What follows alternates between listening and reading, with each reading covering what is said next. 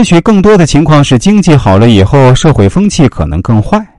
古人有说：“富贵则一生骄奢，上骄下慢，社会则很可能发生变乱。”我们如果想要真正理解和处理好利欲与义理的关系，还得遵循《易经》中所述两项原则：一，利者义之和也。《易经》强调义利两者的和谐统一。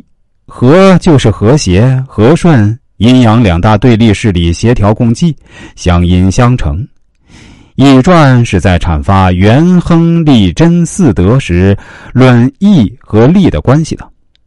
元者万物之始，亨者万物之长，利者万物之随，贞者万物之成。元亨利贞四德。作为一个相互联系的整体，既表明大化流行、生生不息的自然和谐，也给人类社会树立起了四种伦理规范，即仁、礼、义、智。而要本归于和顺。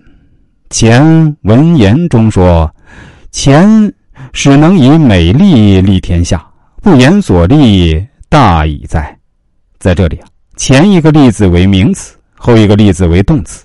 美丽就是完美之地，也就是功利，利于天下之地。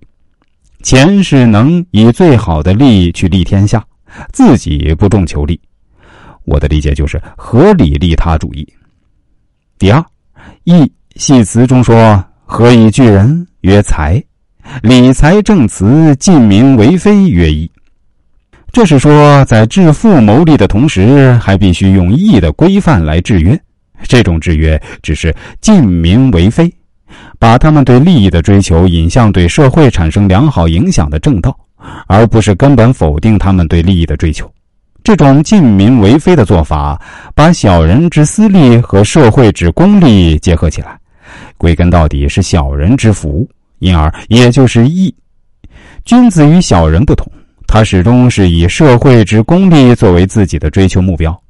即吉凶与民同患，这种行为当然是符合正义的。《易经》的义利礼欲之变引申到政治经济、国家治理，启示我们在发展经济、繁荣经济的同时，还要德治、法治两手抓。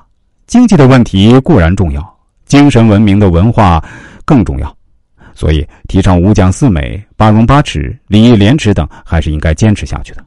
至于何时侧重强调法治，何时侧重强调教化德治，则要看世界和国家的具体发展情况而定。